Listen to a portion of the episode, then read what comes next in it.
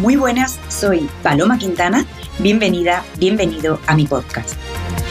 En este espacio quiero contarte todo lo que sé sobre nutrición y estilo de vida. Quiero aportarte muchísimo y sobre todo quiero que disfrutes.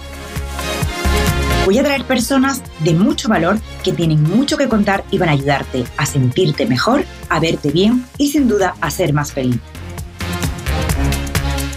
Empezamos.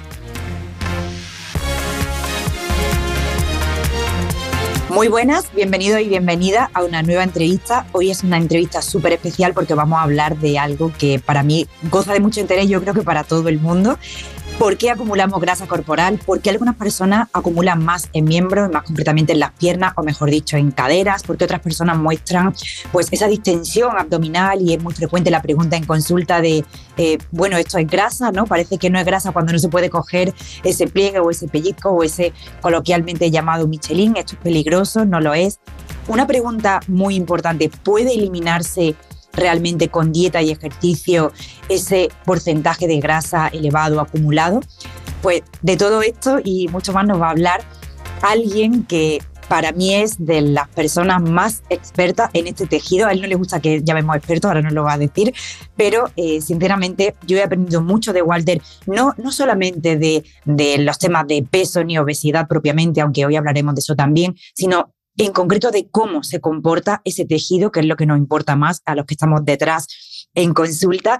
Y Walter Suárez eh, no solamente es divulgador, conferenciante, para mí es maestro y profesor, también es maestro y profesor de sus compañeros porque es una de las personas más generosas a la hora de compartir en su divulgación pero también muy importante ayudar a compañeros y compañeras que nos dedicamos pues, aspectos sanitarios relacionados con, con este tejido, con, con, patologías relacionadas con entrenamiento. Él dice que no sabe de nutrición, pero sabe muchísimo, así que deseando que nos cuente mucho más y sobre todo quiero que extraigáis no solo los conceptos correctos para que hablemos con propiedad de esta problemática, sino también algunas soluciones o algunas formas de ver el problema que puedan servirnos verdaderamente.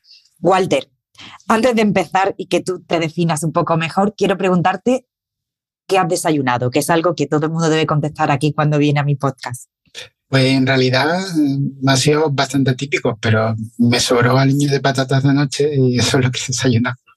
Explica, porque Walter em, eh, no, no habla desde Sevilla, si no me equivoco. Sí, sí, sí.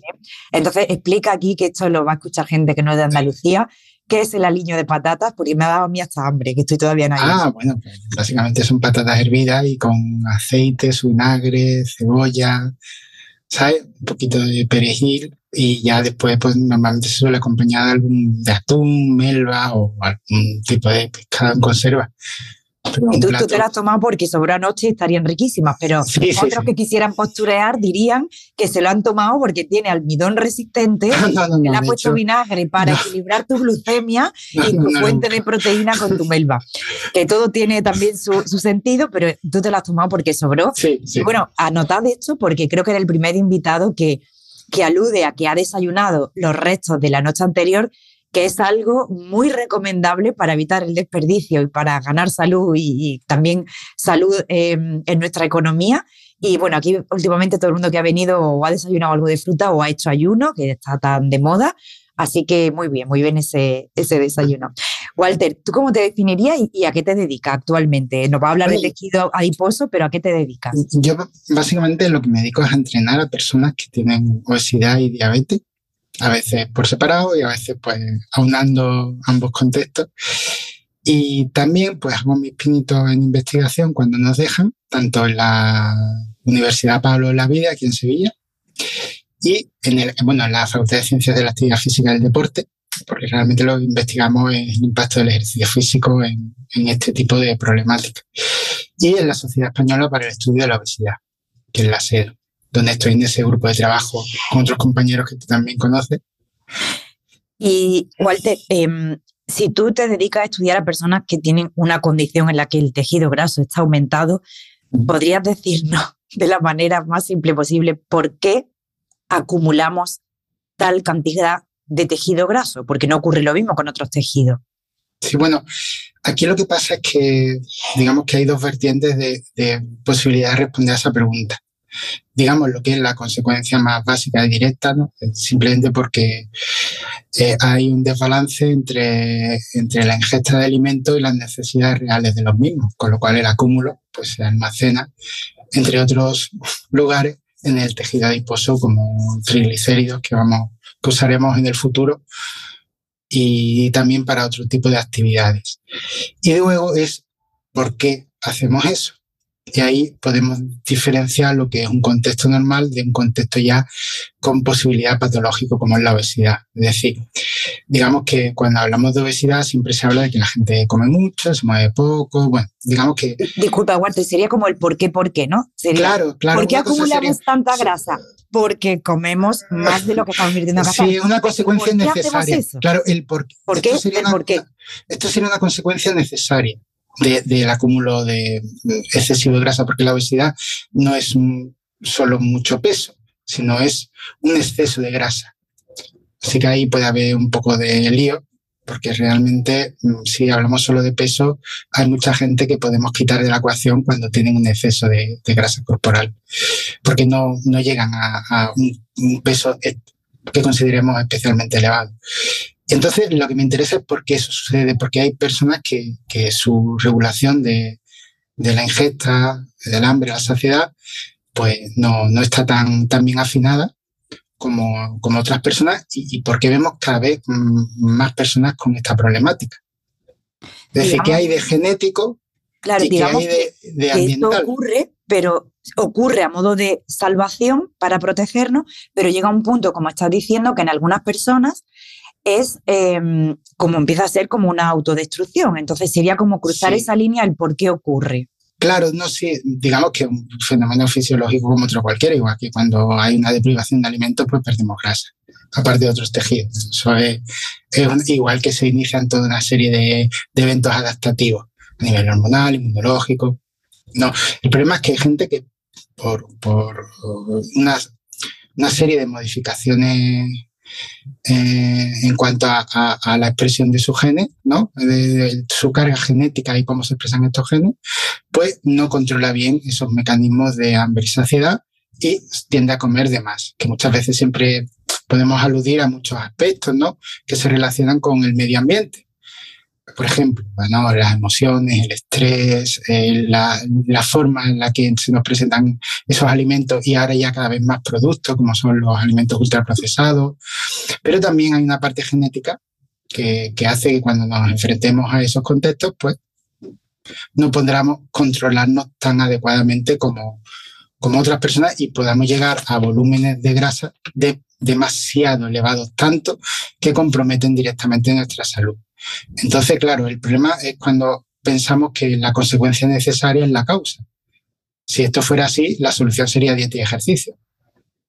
Pero la dieta y ejercicio no modifica nuestros genes, modifica cómo se expresan, pero si nosotros tenemos de base un mecanismo de regulación del hambre y la saciedad alterado, que nos insta a comer más, no nos saciamos igual con la comida, pues entonces y todo lo demás es, como el ambiente modula esto. Por ejemplo, hay gente que a lo mejor cuando está muy nerviosa le da por comer.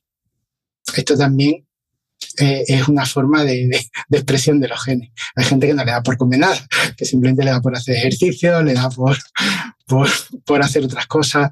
Entonces, este es el problema, que muchas veces tomamos la consecuencia necesaria como la causa. Y ahí nos perdemos. No, no claro. ¿Qué, peso tiene realmente esa parte genética? Porque yo creo que o sea, yo te entiendo, em, hay esa base genética que nosotros activamos o no activamos en función del medio en el que estemos. Claro, claro. Es lo que hablamos a veces de que un alimento, dependiendo de tu eh, base genética o, bueno, esto lo explico yo a veces con el tema de la cafeína, la cafeína es la que es, pero en algunas personas va a tener una respuesta u otra. El ambiente va a tener una respuesta u otra. Pero cuando hablamos de condicionantes genéticos, ¿no crees que muchas personas se pueden escudar en esa base genética a pesar del peso que tiene el ambiente? Mm, es complicado de, responder a eso porque incluso cuando hablamos de ambiente eh, tendríamos que hablar de muchos microambientes. Es decir, por ejemplo, el ambiente en el que vivimos se entiende como besogénico porque cada vez es más fácil no realizar ningún tipo de actividad física, ya no ejercicio. Eh, tenemos alimentos, sobre todo alimentos hiperpalatables, de alta densidad energética a mano, como son casi todo lo que nos encontramos en cualquier supermercado. Y, digamos que, y todo, la, la, sociedad que apenas nos deja dormir bien, descansar bien, nos impone demasiado. Pero claro, depende de en qué nicho estés tú dentro de esa sociedad, que es común para todos, pues puede ser igual o, o no. Por ejemplo, sabemos que las desigualdades sociales son un factor muy determinante en el desarrollo de, de obesidad. Por ejemplo, estudios hechos en gemelos, niños, cuando se crían en, en un ambiente en el que los padres tienen un buen nivel económico, educacional y digamos que saben qué recomendar a los niños, a lo mejor la expresión o la probabilidad de desarrollar obesidad puede ser un 39 o un 40% en gente que tiene una predisposición genética alta. Pero cuando llevamos a esos individuos a, un contexto donde pues, no hay muchos recursos, la base nutricional es bastante menos elevada, pues puede subir hasta el 80-89%. Entonces, sí, muy más genética, pero es que dentro del ambiente hay mucha realidad. Que muchas veces decimos el ambiente gente me dice, bueno, sí, pero ahora vamos a hablar del microambiente, es decir, tu casa, tu familia, después vamos a extender al vecindario. Entonces todo eso es complejo muchas veces los estudios de genética nos hablan de cosas que van desde el 30 al 80%, o 30, 70, 40, 80. Claro, y dices, qué raro. Normalmente eh, hay condiciones en que la carga genética es totalmente determinante, que son las obesidades monogénicas o sindrómicas, es decir, que un, gen principal central no funciona adecuadamente porque no expresa la proteína que tiene que expresar, por ejemplo, la leptina o los receptores de esa proteína. Entonces, esa obesidad monogénica, el ambiente, lo único que, va a, servir es para que haya disponibilidad de alimentos. Si hay hambruna, pues obviamente esa persona no desarrolla obesidad, pero si hay alimentos disponibles, va a tener un hambre voraz siempre.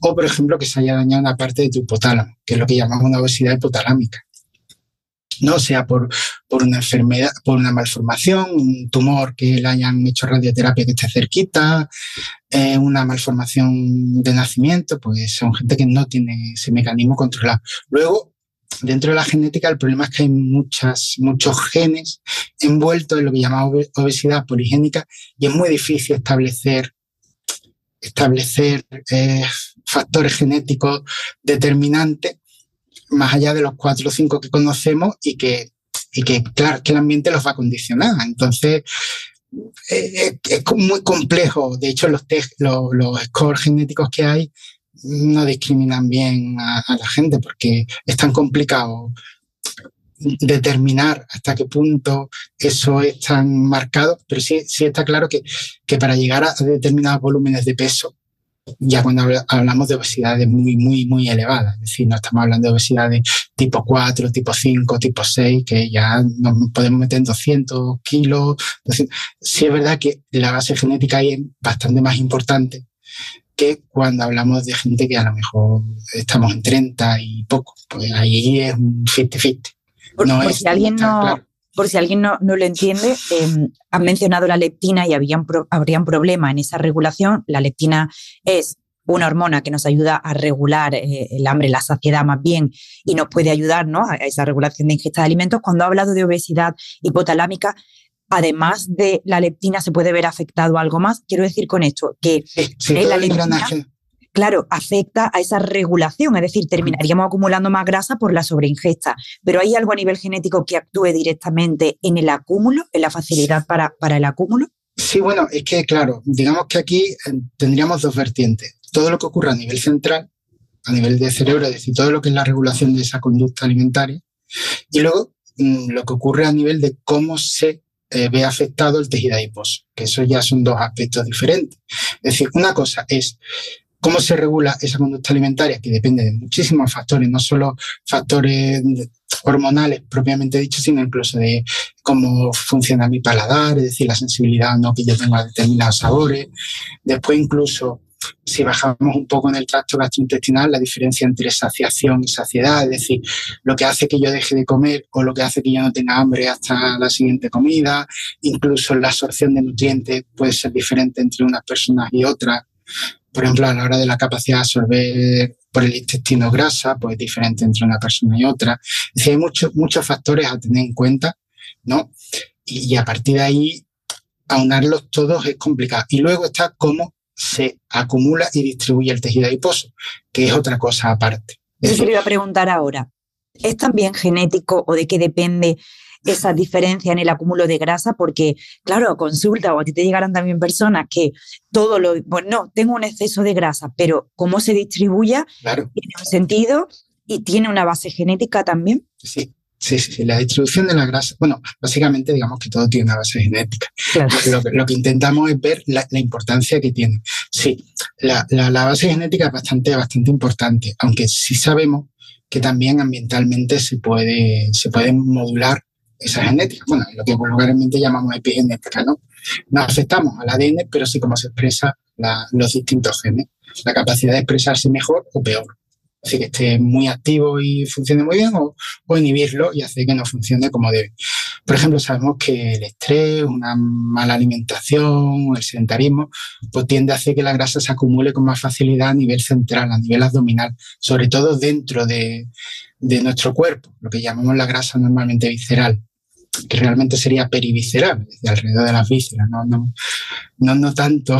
Por ejemplo, Walter, me, pasa últimamente, sabemos que por desgracia hay esa eh, pandemia ¿no? de, mm, a nivel de, de, patología más mental y emocional, me encuentro muchas personas que, que, sí que confiesan que su patrón de alimentación ha cambiado mucho por esos motivos, que han descuidado esos aspectos, y yo que les pido fotos, vienen a consulta y les mido y les observo y tal, eh, sabed que no estamos juzgando, pero a mí sí que muchas veces me dice bastante el cuerpo, claro, si es genético esa distribución yo no puedo intervenir, pero en muchas ocasiones este patrón de, de acúmulo de grasa viene pues con mucha inflamación, incluso a, a nivel de cuello, que pido analítica por supuesto de tiroides, eh, mucho acúmulo de grasa eh, en forma de, de, esfera eh, a, lo largo de hombres y mujeres. Y luego, sin embargo, nada de lo que a las mujeres les preocupa tanto, que a lo mejor es lo de menos en este sentido, nada de celulitis, es decir, muy poco acúmulo subcutáneo en pierna. descarto también que no haya nada en tobillo y para no derivar a temas de, del lipedema.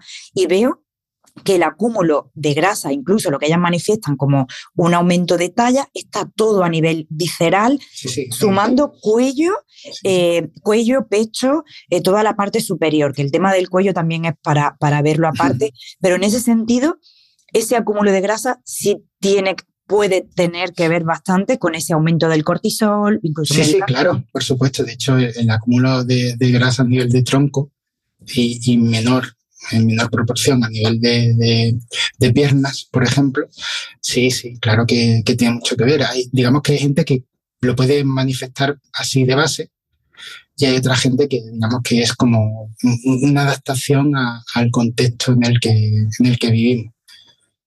Que, cuando, cuando hay mucho acúmulo de grasa, por ejemplo, en tejido, insisto, descartando eh, lipedema, ¿no? Que, que, yo sí que con ayuda de, de, algunos médicos que se dedican a ello, pues he aprendido un poco a, a ver y a derivar o mando fotos, a veces te he mandado también a ti.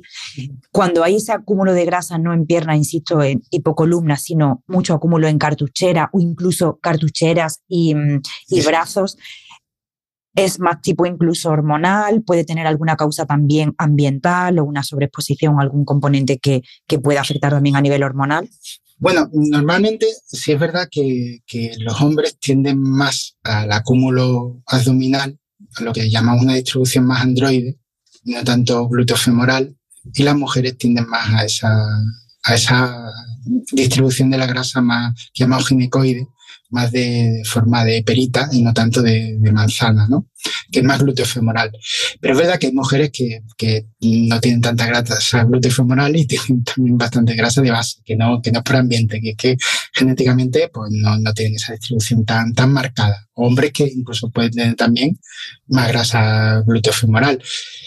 Sabemos que las hormonas juegan un rol muy determinante en ese aspecto, pero aparte de las hormonas sexuales, hay otras hormonas que también juegan un rol muy, muy importante y determinante, como es el cortisol, por ejemplo, que es un gran distribuidor de, de grasa corporal. Digamos que la grasa visceral o el acúmulo visceral responde un poco o es un mecanismo adaptativo a ese estrés continuo. Es una grasa que se libera muy fácilmente, que tiene un papel inmunológico mucho más potente.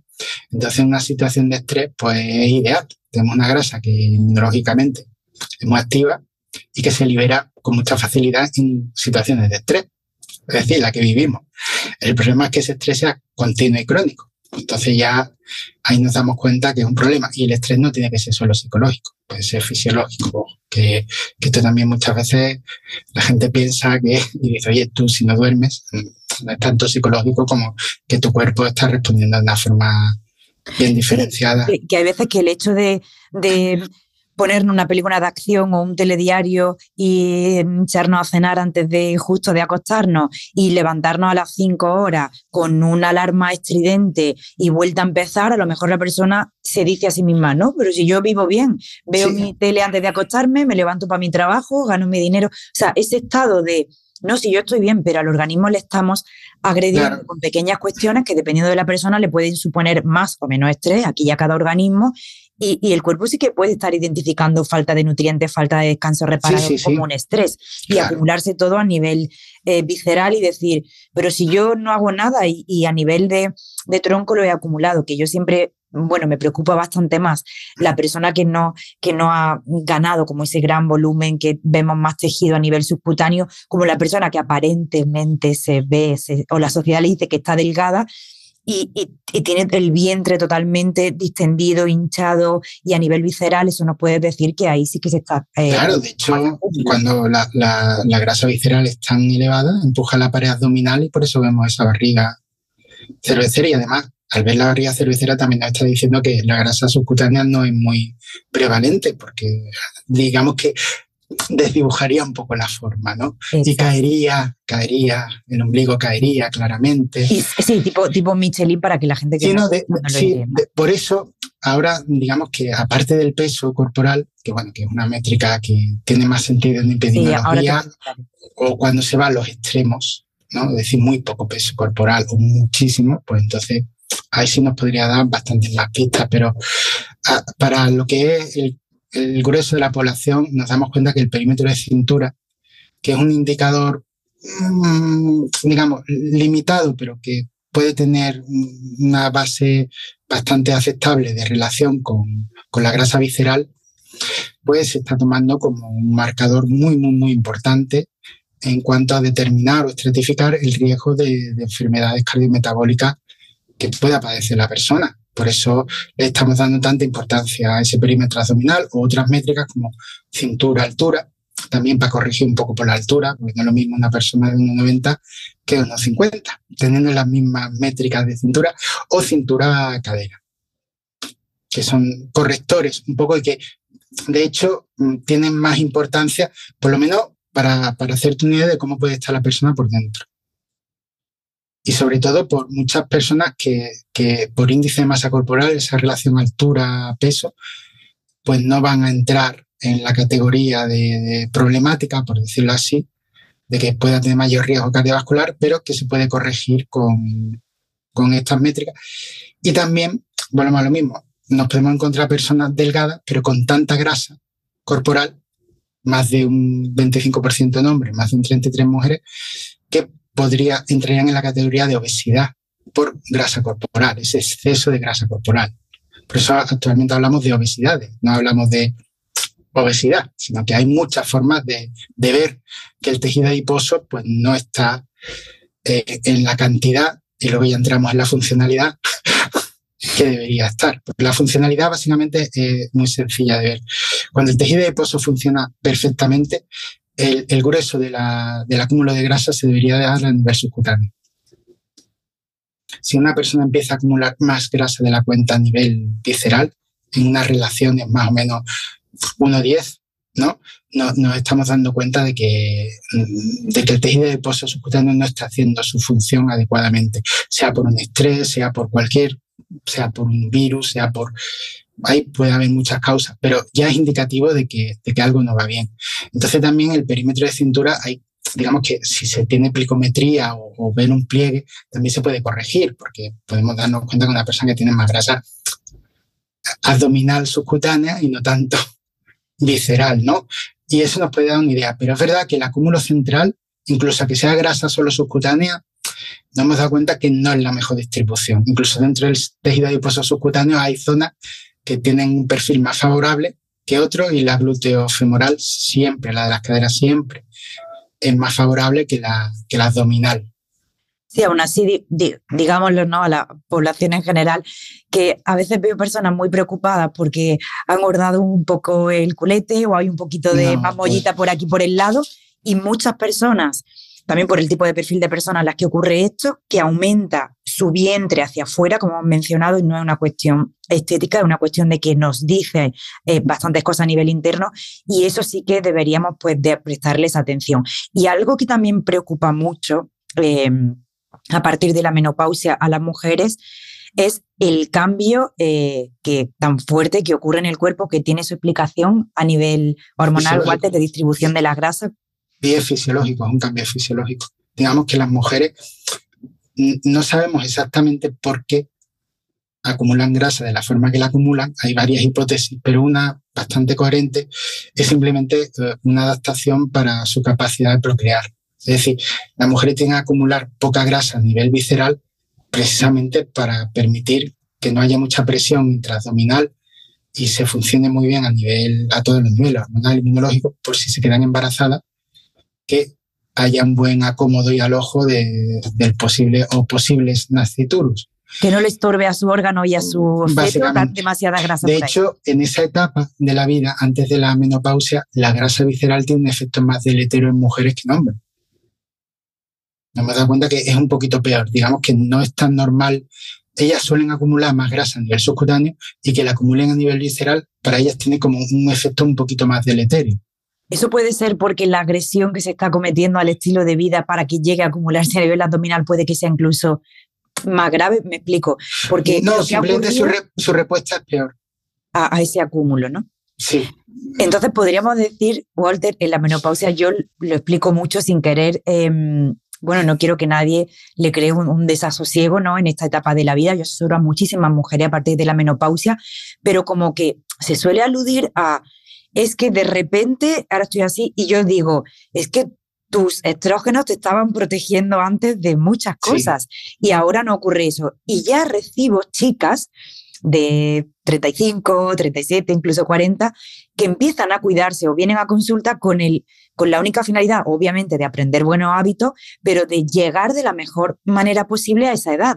Empiezan un plan de entrenamiento, entonces yo diría, es que ahí está la clave, que cuando pases esa, mm, esa etapa, ¿no? cuando pases esa barrera de la menopausia, no es que de repente tu cuerpo cambie, es que tus hábitos y lo que tu cuerpo ha estado un poco subsanando porque tus hormonas te protegían, hay que estarle agradecida en lugar de pelearnos con ellas, ya no lo están haciendo.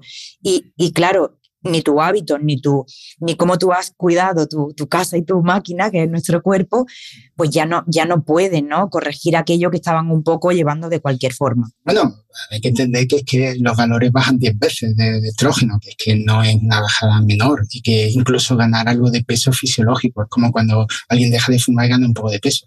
De hecho, si no ganas peso, habría que preguntarse el nivel de estrés que que igual no, no era lo ideal. No, hay, hay, situaciones que simplemente son etapas de la vida y como cualquier otra etapa, lo, lo, lo mejor es estar en las mejores condiciones posibles, pero desde la niñez. Esto no es algo que tenga una etapa, siempre, siempre cuando hay que cuidarse lo antes posible. No, no, no habría. Walter, perdón, hablando de la niñez, que te iba a preguntar sí. ahora, eh, yo siempre me gusta hacer una anamnesis, sobre todo cuando es un caso de, de, de, pérdida de grasa, cómo ha sido la niñez y cómo ha sido la adolescencia y cómo ha sido la composición corporal a lo largo de la vida. Y me parece importante que aclares las diferencias que hay eh, cuando una persona se propone perder grasa y ha padecido ese, ese eh, exceso de, adiposidad toda la vida a cuando la persona pues, ha cogido algo de peso en los últimos años o incluso a partir de la menopausia, que como muy bien dice, hay veces que hay que aceptar un poquito los cambios normales fisiológicos del cuerpo, el propio envejecimiento, eh, el, el, cambio normal a el acúmulo excesivo de grasa en un momento puntual de la vida. ¿Qué ocurre cuando realmente hemos acumulado más grasa desde la primera infancia incluso? Claro, bueno, digamos que esto entronca con la definición de obesidad. Actualmente no hay ninguna definición universalmente aceptada. si tenemos claro que es un acúmulo de grasa, pero ni siquiera nos ponemos de acuerdo en ese exceso, dentro del acúmulo de grasa excesivo, cuánto, cuánto de excesivo es. Porque, por ejemplo, la, Sociedad Española para el Estudio de la Obesidad habla de esos márgenes, de más de 25 de hombres y más de 33 mujeres, pero sabemos que eh, dentro de toda la fase de la adultez, pues digamos que esa grasa no es igual en todas las fases etarias, ni siquiera su distribución, y no hay un consenso claro a ese respecto. De hecho, la idea de llamarlo enfermedad o de considerarlo enfermedad es más bien utilitarista. Es decir, es más un intento para, primero, quitar responsabilidad a las personas que padecen obesidad, decir, oye, mira, que tú tienes, digamos que a nivel central tú no funcionas igual que otra persona, que no va a engordar a esos niveles, con lo cual no te machaques con fuerza de voluntad, con que no vale, con que simplemente tienes una condición que ha nacido diferente, ¿no? Y, entonces, claro, eh, lo hacen así también para todas las medidas sociales y políticas, económicas que se pueden activar siendo una enfermedad. Por eso la Comisión Europea ya declaró la obesidad una enfermedad o, prácticamente todos los organismos, la OMS, ¿no? a través de, la clasificación internacional de enfermedades. Y no hay prácticamente ninguna sociedad médica que no lo haya, no lo haya definido como tal. Eh, por ejemplo, eh, España no la tiene reconocida a nivel de país como enfermedad, pero por ejemplo Portugal sí, ¿no? Y claro, esto varía mucho por la medicación que estamos viendo ahora, los fármacos que están saliendo contra, contra la obesidad o por ejemplo la cirugía bariátrica, pues depende de, ah, digamos que si ya se considera una enfermedad, pues sería un trámite mucho más sencillo para algunas personas y no esperar a que tengan muchas comorbilidades que digamos que los ponen en una situación mucho más riesgosa. Entonces diferenciamos lo que es una condición de lo que es una enfermedad crónica. Una condición en este caso sería haber llegado a, los límites o a los puntos de corte que definimos como obesidad, en este caso por grasa corporal, no tanto por índice de masa corporal, pero digamos que en la condición puede ser un contexto totalmente reversible. Me refiero a alguien que durante esta pandemia haya engordado, haya llegado a esos porcentajes de grasa o incluso haya desarrollado alguna normalidad metabólica, ¿no? Resistencia a la insulina, prehipertensión, pues, digamos que normalizando su vida, lo lógico es que pueda retornar a un estadio previo sin mucha mayor dificultad, sabiendo que, que no es fácil ni es sencillo en un ambiente obesogénico cambiar de hábito. Pero muy diferente la persona que sí tiene una predisposición mucho más más, más, fuerte que desde pequeñito pues ha tenido siempre volúmenes de, de grasa mucho más elevados desde, desde la niñez, ¿no? Y, ha seguido acumulando, acumulando, acumulando, acumulando y lleva años y años y años en ese estado. Sabemos que, por ejemplo, el cerebro, en un primer momento, cuando la gente empieza a ganar grasa, eh, cambia su actividad, cambia cómo se, cómo, cómo se comporta. Pero es que si mantenemos tiempo en ese estado llega un momento en que se producen cambios morfológicos. Ya no es que solo se cambie la actividad, sino que el mismo cerebro a nivel estructural empieza a modificarse y a cambiar. De hecho, hay aspectos que, que no son reversibles o totalmente reversibles con la pérdida de peso cuando se llevan muchos años en este estado. Así que, bueno, no es un tema baladí. Sí, o sea, realmente considero que habría que prestar atención en, en la infancia y la adolescencia a este estado. Me comentaba eh, hace un tiempo una, una, paciente que es logopeda que ella estaba atendiendo a niños con, con un grado de obesidad eh, tal en, edades de dos, tres añitos, que no habían podido iniciar la marcha y que estaban teniendo dificultades en el habla por problemas respiratorios. Pero ahí sí hay una carga genética, es decir, las, obesidades que se manifiestan tan temprana, tan temprana, la, la, carga genética es mucho más, más, más clara o patente. De hecho, las obesidades monogénicas y sindrómicas se manifiestan al nacer. No, no, es algo, no es algo irreal. Pero, pero eso me gusta definirlo porque no, no va a ser igual el abordaje de una persona que ha ganado. Yo por eso pregunto. Eh, el factor tiempo es determinante. Cinco años, yo siempre pregunto cinco, o sea, obviamente infancia, adolescencia, incluso fotos antiguas. ¿Y cuál ha sido el peso en los últimos cinco años? ¿Dónde ha rondado tu peso?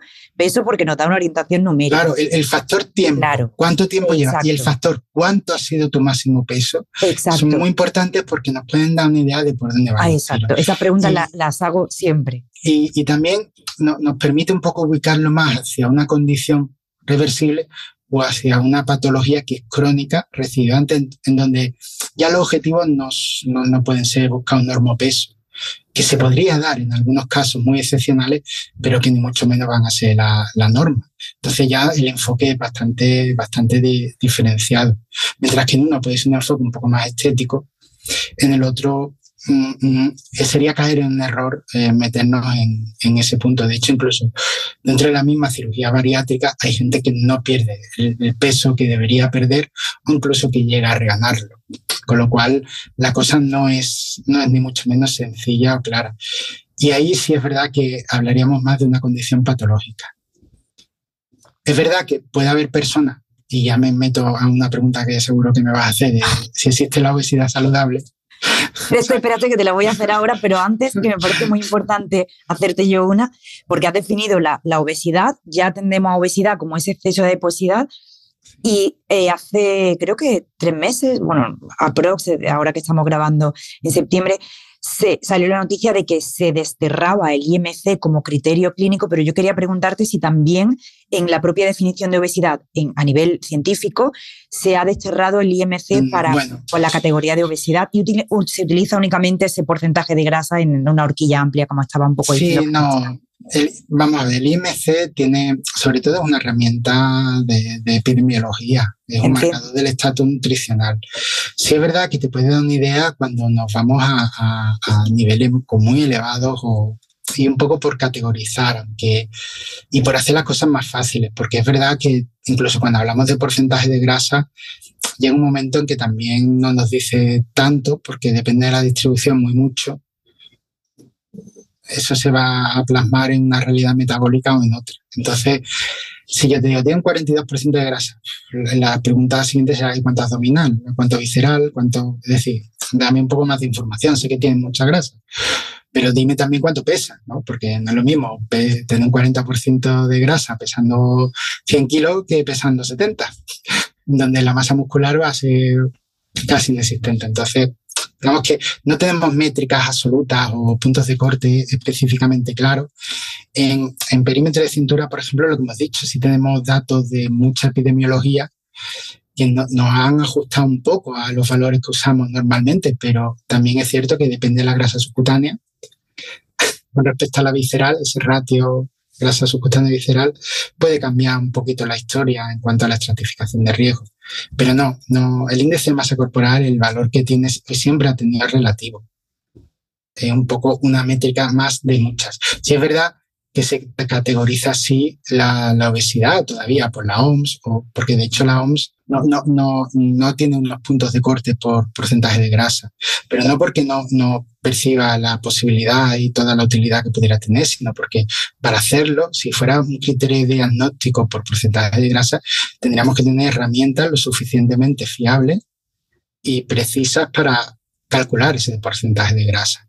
Y entonces, claro, si quieres un método súper preciso, pues necesitarías una imagen por resonancia magnética de cuerpo entero o, o cierto, yo qué sé, otra tecnología ya no tan precisa como puede ser una bioimpedancia de, que se puede usar en investigación o un DEXA, o, pero de todas maneras es que eso para hacer un estudio epidemiológico es prácticamente inasumible. Entonces, digamos que no, no tendría mucho sentido. Es como, por ejemplo, si tuviéramos que medir solo la diabetes e irnos por una molécula muy concreta de la diabetes, que se crea a lo mejor un tipo específico de glicación, una proteína glicada, en vez de hacerlo por glucemia. Pues sí, a lo mejor más exacto. Pero, no, no hay probabilidad de medirlo. Pero es que sería muy complicado y, casi harías que, que un contexto quedara relegado a los países que pueden permitirse esa tecnología en esos medios la actúa a nivel mundial. Entonces, digamos que como todavía la obesidad se considera una cuestión más de exceso de alimentación, pues se ha quedado categorizada con una métrica que habla del estatus nutricional, que es el índice de masa corporal. Pero bueno, todo esto irá cambiando. Y ya sabemos que con un IMC elevado se puede estar saludable, pero obviamente aquí está la pregunta y, el debate, ¿no? Que está un poco en la calle. Em, ¿Puede una persona con obesidad, ojo entendida, como la hemos definido hoy, como ese exceso de adiposidad, y hablamos de exceso, no de que tengo una mollita más que el año pasado. ¿Puede una persona con obesidad estar saludable? ¿Existe la obesidad saludable? Claro, bueno, digamos que ahí hay un, un trampantojo, como decimos, que existe un, fenotipo que llamamos... La analítica me sale bien, te diría la persona. No, claro, bueno, digamos que existe un fenotipo, una expresión de, esa genética llamada metabólicamente saludable. Pero aquí entra el problema, que lo metabólico no es, no es, el, no es la totalidad de la realidad eh, que hablamos de salud. Por ejemplo, una persona, a medida que va ganando peso corporal, incluso aunque hablemos de masa muscular, también podría dar problemas, si gana muchísimo, empieza a ganar mucho, mucho y se coloca 30, 40, 50 kilos por encima de, de, lo que sería un perfil antropométrico normal, va a tener problemas respiratorios, seguramente su, su sistema eh, cardiovascular va a funcionar diferente, su sistema linfático va a funcionar diferente, seguramente empiece a manifestar problemas osteoarticulares, eh, su sistema digestivo va a tener muchísimo más estrés, con lo cual es mucho más fácil que tenga problemas biliares, mucho más fácil que empiece a tener a lo mejor algunos problemas de reflujo. También es verdad que tanto la micción como la defecación se pueden ver afectados, es decir, la piel, por supuesto, las mismas zonas donde se empieza a acumular grasa, pues al, al sudor es más fácil que haya infecciones cutáneas. Mm, mm, sí, se puede estar metabólicamente saludable, pero mm, hablar de una condición totalmente saludable ya sería una discusión bastante más, más complicada ¿eh? y sin entrar también en, otro tipo de problemas ah, psicológicos. Pero eh, sí es verdad que, que, incluso esa misma definición de obesidad metabólicamente saludable, si no la teníamos con obesidad, con obesidad metabólicamente saludable ya es un despiporre. De hecho, en los estudios se han, contabilizado 30 diferentes definiciones de lo que es metabólicamente saludable en cuanto a obesidad. Y encontrar personas que no tengan absolutamente ninguna normalidad metabólica, ninguna, porque depende de, la precisa que sea esa analítica, es decir, cuánto estás midiendo y, qué estás midiendo, pues es casi imposible. Es decir, son personas excepcionales y sabemos que incluso aunque lo fueran, tienen un tiempo de caducidad. Normalmente eh, suele ser personas jóvenes, normalmente mujeres, eh, europeas, mm, de raza blanca, y, o etnia, más bien, etnia blanca, eh, pero que a medida que van avanzando en su edad, cuando llegan a la cuarentena, 45, ya, ya obviamente empiezan a perder todos esos beneficios que podía tener su facilidad para acumular grasa subcutánea y no tanto a nivel visceral. Y entonces, claro, es un problema porque se puede encontrar con mucha grasa corporal y rápidamente empezar a debutar en enfermedades metabólicas que hubiesen tardado años en, manifestarse a lo mejor en otras personas. Es un tema complicado. De hecho, mm, yo cuando se habla de obesidad metabólicamente saludable, siempre le diría a la gente que tanta grasa corporal aunque tu analítica no esté dando de momento problemas y, normalmente una analítica ya un poquito más precisa que mida la insulina y no solo la glucosa, pues ya nos mostrará que los niveles de insulina son muchísimo más altos que es una persona que, que esté 30, 40 kilos por debajo de, de ese peso.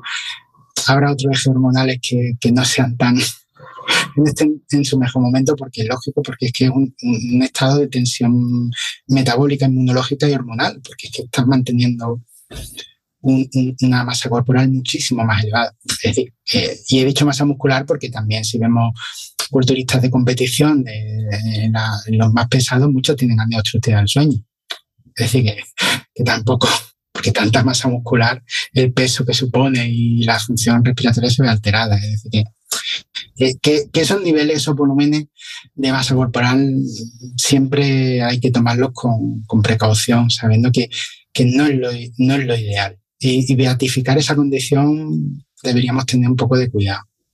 Yo creo que lo que ocurre aquí es que como las personas con obesidad se han sentido están atacadas y se le ha culpabilizado tanto cuando los profesionales sanitarios no, han sabido asesorarlo, pues se empieza a decir, eh, vale, eh, yo tengo una condición que me puede llevar a muchas múltiples problemáticas, pero es que mira ese, ¿no? delgado, que tiene un estilo de vida también pésimo, y yo diría, sí, si no, no quitamos la razón de que esa persona tendrá eh, otro eh, condicionante y seguramente su estilo de vida, la poquísima masa muscular que veo en muchísimas personas muy delgadas, también creo que eh, le va a ocasionar problemas de salud, pero en lugar de centrarnos en otro tipo de población con otra problemática, como puede ser el, el infrapeso o la pérdida de masa muscular porque la población es sedentaria, yo creo que eso es descentrar el problema. Si ahora estamos hablando de que esa, ese exceso de adiposidad puede generar esto, esto y esto, no entrar a intentar combatir al profesional que te está diciendo esto para ayudarte, un poco en,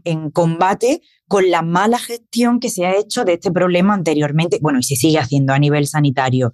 Esto es más complejo, lo he resumido quizá demasiado. Sí, es que es un tema complicado. Lo veo de esa forma. Hay muchos prejuicios incluso dentro del mundo clínico, ¿no? De hecho, parte de la idea de considerarlo una enfermedad era quitar los prejuicios. Y ahora nos encontramos que eh, la gente, en muchos sanitarios dicen, sí, sí, es una enfermedad, pero por falta de fuerza de voluntad.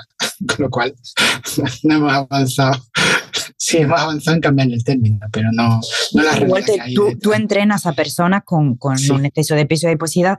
A mí me pasó, sobre todo en mi, en mis prácticas, cuando hice el, el grado en lo de entrenamiento y tal, yo me daba cuenta, y aquí sí que doy la razón a estas personas que tienen ese exceso de grasa, pues que hay muchas personas, mm, no son la mayoría por desgracia aún, que están en una condición así y que están ya cuidando muchos aspectos de su vida, están entrenando bien, mucho mejor que otras que veríamos con un, con un cuerpo más normativo.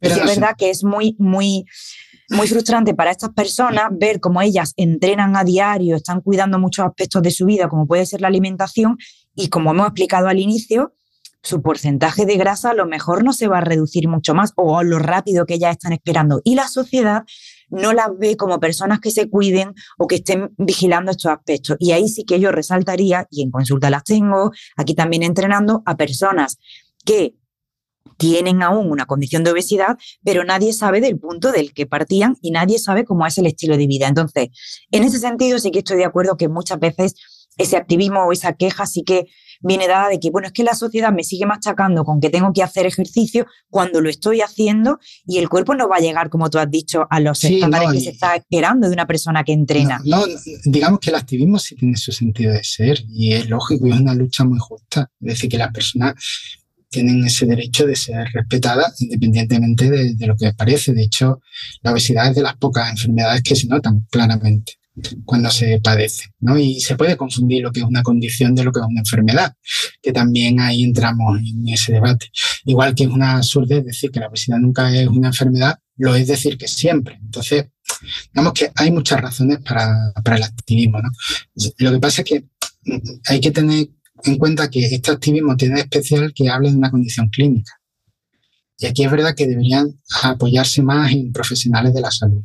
Porque muchas veces eh, hay veces que escucho algunas expresiones, nunca es una enfermedad. Y dice, macho, es que hay gente que, que, está a un, de morirse. Y, y, y, es que la cirugía bariátrica se la hemos propuesto precisamente porque es que mm, está acumulando cada vez más piezas y, y no va a aguantar cinco años más. Y a lo mejor le está dando años de vida, pese a todo lo, lo problemático que sea la intervención y lo que supone que básicamente te, te, te cindan una parte del estómago, ¿no? Y te reconfiguren el aparato digestivo. Y entonces, claro, si no es una enfermedad nunca, esta persona después, ¿cómo se enfrenta a esa realidad? De que ha tomado el camino fácil, de que es un traidor a las ideas, de que no se quiere, de que no ha aceptado su cuerpo. Es una parte que, que también habría que reconsiderar desde cierta, ciertos sectores de, del activismo. Que por el otro lado, yo siempre lo digo, eh, hacen mucho, muchísimo más bien que, ejemplos concretos que puedan haber personas concretas que no lo hagan tan bien. No, pero, pero sí tienes razón, es decir, todos los movimientos de positividad corporal, neutralidad corporal, ¿no? Eh, funcionalidad corporal, pues tiene mucho sentido. Básicamente es que la gente pues acepte que es diferente y punto. Ni mejor ni peor, simplemente es diferente y más sabiendo todo el prejuicio social. Yo la gente con obesidad suele tener más dificultad para encontrar trabajos que gente que no. Y no estoy hablando de trabajos que a lo mejor sí pueden tener un sentido, un porcentaje de X de peso, ¿no? Por una azafata, ¿no? Para que pueda pasar rápidamente de un sitio a otro un avión, pues tiene más sentido, ¿no? Pero estamos hablando de trabajo que puede ser informático, que puede ser otro tipo de empleos que no tienen nada que ver y no los contratan. Por, ah, pobrecito, no los contratan porque no dan el perfil Sí, por, los prejuicios que se tiene de, cómo va a ser su actitud o su voluntad o su esfuerzo, ¿no? Pero, eh, por, por, esa parte, pues más de acuerdo imposible, llevamos mucho tiempo tratando con personas y conociendo este tipo de condicionantes, pero luego sí es verdad que en este mismo activismo a veces hemos visto el, pues no que me ha dicho el médico que el dolor de rodilla eh, tiene que ver con el exceso de peso y de adiposidad, bueno, pues sí, cursa con una inflamación, cursa con un exceso de carga, puede ser. Lo que pasa es que el consejo se da mal, es decir, el consejo médico a veces se da mal sin, sin derivar a un profesional que ayude verdaderamente. Claro, y sin hacer una buena análisis. Sí, lo que pasa es que es un tema muy complicado, que volvemos a lo mismo, sería un tema para dedicarle horas y horas, ¿no? incluso de hecho, muchas de las iniciativas que se están tomando no sabemos hasta qué punto van a funcionar, ¿no? Por ejemplo, declarar la obesidad como una enfermedad genéricamente hablando, ¿no? Índice de masa corporal 30, enfermedad, tampoco sabemos qué realidad va a tener dentro de algunos años. ¿No? Y los fármacos estamos viendo que, que habían nacido con un objetivo claro y ya se están vendiendo como fármacos para adelgazar. Y no te, para quería, tratar, te quería preguntar, y no para tratar una enfermedad.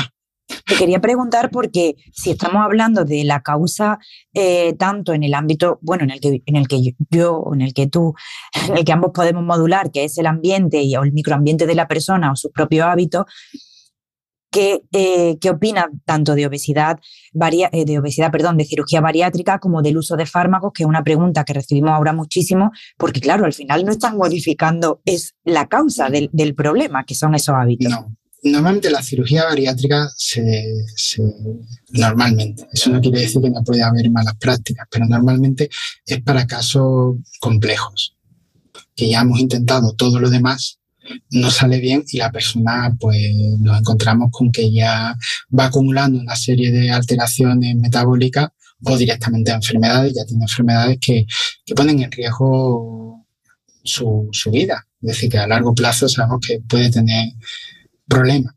Entonces, se debería hacer un buen estudio psicológico, que muchas veces no se hace.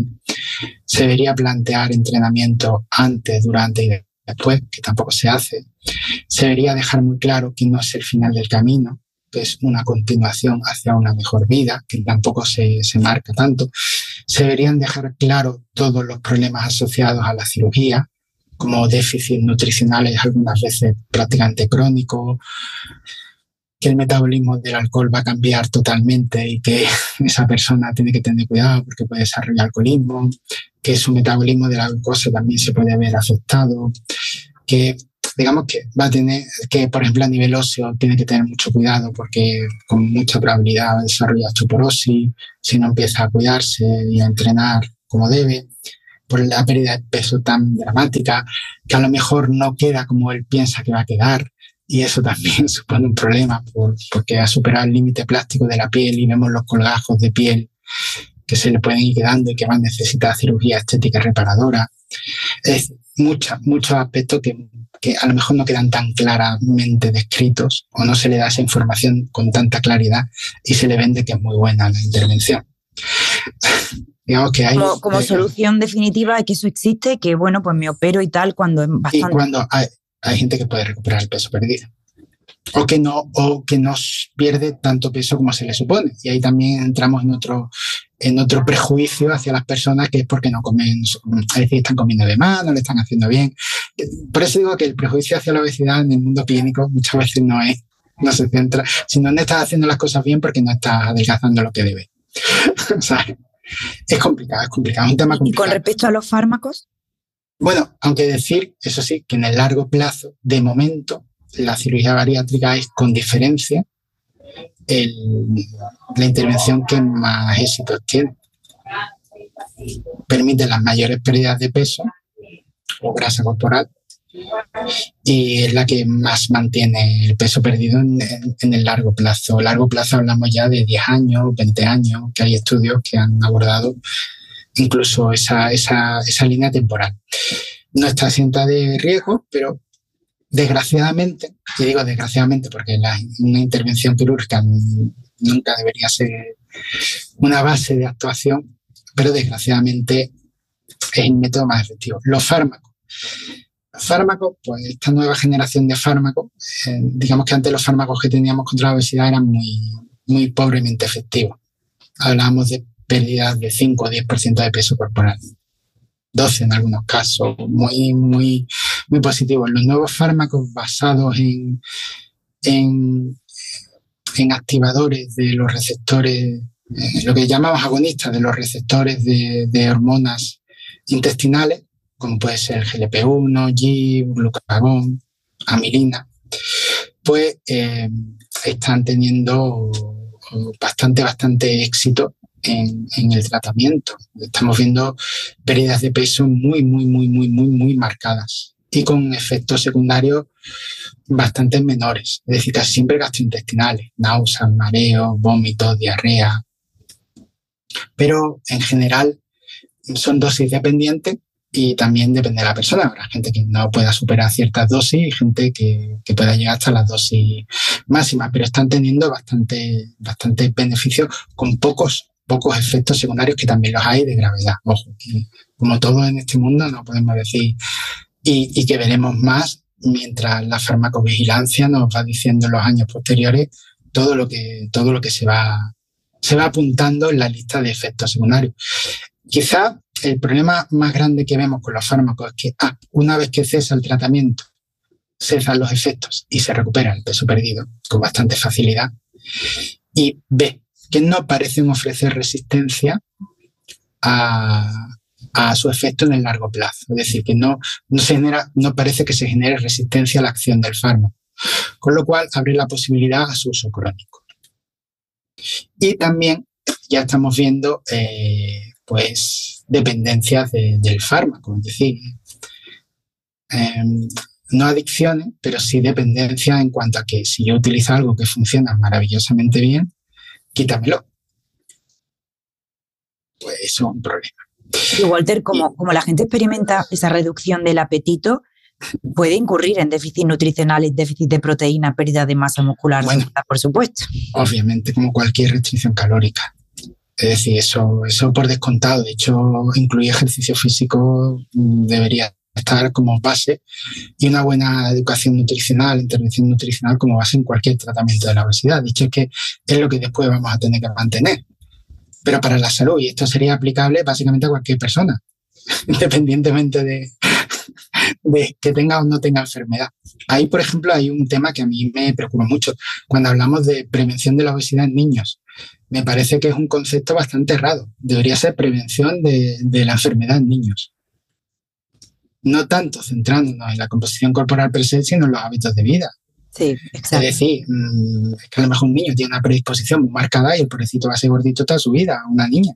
Y lo estamos machacando cuando a lo mejor, coño, mm, se ha apuntado a tres, cuatro actividades extraescolares de ejercicio muy buenas en su deporte, mm, come bien, razonablemente bien, pero más. Y no come porque esté triste o porque esté amarga, sino porque que come más porque tiene más hambre que otra persona. semejante, muchas veces parece que todo es psicológico y dicen, no, es que hay gente que, tiene más hambre, que queda igual que esté feliz o triste, es que tiene más hambre que tú y, come más para sentirse saciado. Entonces, eso es un error. Y aquí también el problema es que nos estamos dejando deslumbrar por los fármacos, por los efectos que estamos viendo y no nos estamos dando cuenta del problema que se está gestando en torno a la farmacología, que es que no solo es que hay efectos secundarios que todavía no hemos visto y que seguramente vayan apareciendo, sino que la dependencia que están creando los fármacos con el tiempo se va haciendo tal que se están usando fuera de prescripción, lo que se llama el label, para perder peso, y que es un problema porque hay mucha gente que dice, bueno, pues si el fármaco me va a hacer perder 15, 20 kilos porque me quita el hambre, ¿para qué quiero un nutricionista? ¿Para qué quiero un psicólogo? ¿Para qué quiero un entrenador? ¿Para qué quiero un fisio? ¿Para qué quiero? Y eso es otro problema, porque, tenemos que entender que, que, estamos ofreciendo esa pastilla mágica, que no es tan mágica, pero que sí puede tener efectos muy potentes. Y, y se nos puede ir de la mano el tema con mucha facilidad. De hecho, ya estamos viendo que se han agotado medicamentos y que apenas hay disponibilidad por el uso fuera de, prescripción que se han dado en los fármacos. Y que ya hay diabéticos que han tenido que cambiar, porque primero empezaron para la diabetes estos fármacos, a cambiar a otros fármacos porque no hay, todavía no se ha, se han, se ha acabado con esa deficiencia de fármacos. ¿No? en el abastecimiento. Es un problema. Es un problema que muchas veces se vende como pastilla mágica y exige. Y trae la cola. mira, hay, un artículo, una carta que se escribió al editor hace poco en Nature que decía: un gran poder conlleva una gran responsabilidad. como Spiderman en el tío Y básicamente tiene toda la razón del mundo. Es decir, si vemos que estos fármacos están funcionando, con más razón deberíamos primero entender qué es el éxito clínico y darle un encuadre más amplio, más allá de la pérdida de peso y, y cómo los vamos a gestionar. Porque como empieces con la farmacología, va a ser muy difícil que esa persona no la vea como el camino vas a seguir en el futuro. Sobre todo cuando no parece que los efectos secundarios sean tan, tan reseñables. Sí, o no son visibles al corto plazo para la persona, por lo cual no existen. Sí, sí. Hombre, sí, sí es verdad que el malestar gastrointestinal suele ser bastante. Se sobrelleva. ¿Sabes? No, no es eso. Sí, hombre, pero que, sí es verdad que. Pero son efectos que se perciben como menores. Sí, sí. ¿No? Pero bueno, ya hay casos de pancreatitis, hay casos de. que no son menores. Entonces, Walter, em, como pregunta final, em, no sé si preguntarte si alguien nos está escuchando o, o, lleva estos casos en consulta, pero sobre todo para la persona que nos esté escuchando y presente esta problemática porque lo es al final tener ese exceso de adiposidad y no saber a dónde recurrir o no saber si dejarte llevar por la aceptación y no hacer nada, que eso sí que es un problema, o, a quién acudir eh, en ese momento. ¿Tú qué recomendarías a una persona con, con un exceso de adiposidad? Pero te la quería preguntar más bien como, ¿por qué le recomendarías iniciar un asesoramiento con un entrenamiento personal y pautado. No quiero ni que me lo mandas al, psicólogo ni al nutricionista, ya sabemos que todo el trabajo interdisciplinar es fantástico, pero yo quiero que entienda porque de verdad me cuesta mucho hacer entender esta parte. A mí quizá porque tengo más, más em, me merece más respeto mi opinión en el campo de la nutrición, entonces la otra pues no, no soy capaz todavía de, bueno, de, de, hacer ver a las personas en una condición de este tipo que es muy importante que empiecen a entrenar. ¿Por qué? Sí, ¿Y cómo empezar? Bueno, eh, una persona de esta condición o cualquier persona. Es decir, esto es que. Hoy vamos a dejarlo en ellas, pero cualquiera que nos esté escuchando se lo debe tomar. Es genérico. Básicamente porque va a salud. Se va a sentir mejor, va a poder hacer cosas que antes no hacía. Sobre, no es entrenar, sino también moverse más, más actividad física a lo largo del día. El entrenamiento siempre es bueno que, que acuda a profesionales que, que sepan manejarse en este tema, pero que si no, porque no tiene dinero, no, porque bueno, hay muchas realidades, ¿no? Que hay gente que lo está haciendo muy bien en redes sociales y dan ideas de, de, incluso, aunque sea pues, empezando por actividad física, ¿no?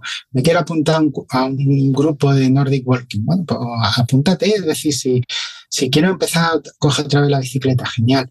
Pues me voy a apuntar a un gimnasio, oye, genial, es decir, mm, lo que no hay que hacer es fragilizar más las personas y limitarlas. A medida que se tengan eh, patologías asociadas, tengo hipertensión, tengo diabetes, tengo enfermedad cardiovascular. Entonces ya ahí el, el, asesoramiento profesional es mucho más importante porque, sobre todo para que no sea riesgoso. Pero en términos generales, eh, digamos que los abordajes actuales son más bien un abordaje no centrado en el peso. Es decir, desde el punto de vista del entrenador, lo que tiene más importancia es que mejores tu condición física, mejores tus niveles de fuerza, mejores tu, tu masa muscular y su funcionalidad, mejores tu masa ósea y su funcionalidad, que tu corazón funcione mejor, tus pulmones, tu sistema inmune, tu sistema hormonal, es decir, todo eso, el ejercicio te lo va a potenciar, incluso el tejido adiposo puede ser que no lo pierdas, pero que lo redistribuya de una forma mucho más aceptable. Empieces a perder grasa visceral y, y, y ganes subcutáneos, aunque el peso prácticamente no se haya modificado. Es decir, mm, digamos que por, por un garante de salud y no pensado como un tratamiento A, sino como algo para siempre, para toda la vida, como ya un hábito de vida. Eso, eso sería eh, el objetivo, porque basarte en aspectos estéticos, primero que que es que mm, va a ser muy difícil y, además los cambios deberían ser muy en el largo plazo. Buscar cambios rápidos y, y directos no te tiene por qué ir bien, puedes perder más de lo que piensas y sobre todo añadir un fracaso cuando recuperes el peso que ni te merecen ni, ni va a, aportarte nada, nada bueno. Entonces, ahí sí, sí que, piensas que el ejercicio o comer mejor, ojo, es una base de vida, no es tanto porque alguien pueda tener una condición o una enfermedad X, sino porque todo el mundo debería hacerlo, dado en, el ambiente en el que nos desarrollamos. Que como Aquí ocurre también, Walter, que la gente que le recomiendo encarecidamente que empiece a moverse más o a entrenar, creo que eso tiene un retorno positivo más rápido, obviamente, que la restricción calórica. Quiero decir que yo prefiero hacer una educación nutricional y que sepa la gente que se encuentra en una condición de obesidad, más si es condición y no es algo ya crónico, que cualquier pequeño cambio que hagamos de mejora de su hábito en alimentación ya le provee de ese beneficio que está esperando, pero siempre va a ser más desagradable, por hablar en palabras claras, quitar comida que sumar actividad, y ejercicio. el entrenamiento te va a hacer sentir mejor. Sí, es que volvemos a lo mismo. Hay un punto que se podría hacer sin profesionales sin mucho problema, es decir, simplemente hacer algo medianamente bien no es tan difícil hoy día. Lo que pasa es que sí es verdad que los profesionales sobre todo te van a dar muchas más ideas, te van a quitar muchas muchos mitos, que ahí nos encontramos quizás el, mayor problema, que hay mucha gente que lo está haciendo muy bien en redes y más aún que lo están haciendo muy mal. Y entonces el, cacao de información que tenemos hoy día es bastante problemático. Yo creo que en consulta lo que somos es un, filtro, como un embudo de información sí. Hay mucha información, incluso mm, la mayoría de la que tenga la persona que acude a consulta puede que no sea ni mala, pero yo voy a sintetizar la que a ti te viene bien. Voy a darte lo que a ti te viene bien. Yo, si la gente no, no puede pagarse, por ejemplo, un entrenador o un nutricionista, que, que es lógico, es decir, la situación económica no es especialmente buena. Y eso puede ser. Pero sí puede intentar plantearse eh, a lo mejor rap a una sesión. Simplemente para que te aclare cosas, te dé ideas, te diga, oye, pues mira, pues puedes leerte esto, puedes buscar aquí fuentes de información. Esto que te están diciendo no tiene ni pie ni cabeza. O incluso un entrenador, oye, ¿qué, qué puedo hacer? ¿Qué, ¿Qué, no puedo hacer? ¿Cómo que? Y te puede dar ideas, es decir, no, no es que te vaya a programar un entrenamiento para un mes, dos meses, pero sí te puede dar el enfoque correcto y decir, mira, pues esto lo puede hacer. Aquí en estos vídeos hay muy buenas progresiones. Este, este chico o esta chica lo habla muy bien. Ah, este libro está muy bien y es una base muy interesante. Y eso puede darte pie a, a, tú mismo, con un poco de autodidactismo, hacerte ideas bastante, bastante buenas de por dónde van los tiros. Porque es que en el fondo, eh, la idea de la obesidad y, su intervención es crónica. Es decir, es para toda la vida, ¿no? Es una cosa que nos planteemos algo totalmente clínico, con objetivos muy marcados, porque a lo mejor hay cuestiones que tenemos que tratar. Por ejemplo, si alguien desarrolla diabetes, pues en este caso que estamos hablando de, hoy es que podemos revertir tu enfermedad, con lo cual tenemos que hablar de perder peso, perder grasa, porque es que es un objetivo que es posible que nos damos cuenta que podemos revertir tu enfermedad. Pues entonces eso tendrá unos medios, un, sistema y unos tiempos muy marcados. Pero otra cosa es, quiero hacer que vivan mejor. Pues, para toda la vida. E, eso decía, la intervención es, vamos a ir poco a poco creando unos cimientos para toda la vida, pero no tenemos una prisa o un tiempo especial. No es para la boda de mi hermana, eso no es, no, no es, no es un objetivo que nos estemos marcando. Y Walter, eh, quien quisiera contactar contigo para un asesoramiento, para un entrenamiento allí presencial, que, dónde pueden contactarte y luego dónde pueden seguirte, porque como he dicho al inicio, tú compartes muchísima información de valor, muchas eh. enfocada a profesionales. ¿Dónde? No, en redes sociales, por mi nombre, Walter Sáenz Carmona, tienen, tienen Lo pondré ahora escrito, genial. sobre todo para enterarse de, información de, actualidad del tema de, de obesidad y diabetes. Genial. Y la última pregunta antes de marcharnos, ¿qué crees que vas a cenar esta noche? Esta noche, pues no lo, no lo sé. Creo que. Ya, ya patatas no te quedan, ¿no? No, no, sí. Creo que tengo una ensalada de alubias. Ah, muy bien. Tengo ahí los botes, pues una ensalada con tomate, alubia, le Todavía fresquita. Eh, sí, sí, sí, me gusta mucho. Combino dos tipos de alubias, las pintas y las blancas. Y la verdad es que me, está gustando mucho, pese a todo lo que se diga por la noche, no se pueden comer ciertas cosas. oye, oye, se dice lo que, lo que ocasione las alubias luego es tu problema. Sí, sí. no, lo tengo aquí, como a los niños ahora les está gustando comerlas así, digo, pues, o sea, la hago y por lo menos es otra forma alternativa al cucharero. Oye, pues genial. Eh, Walter, muchísimas gracias. Eh, la verdad, hay información de muchísima calidad y seguiremos charlando porque tú tienes eh, para rato. Quiero hablar de otros tejidos contigo que, que charlaremos otro día.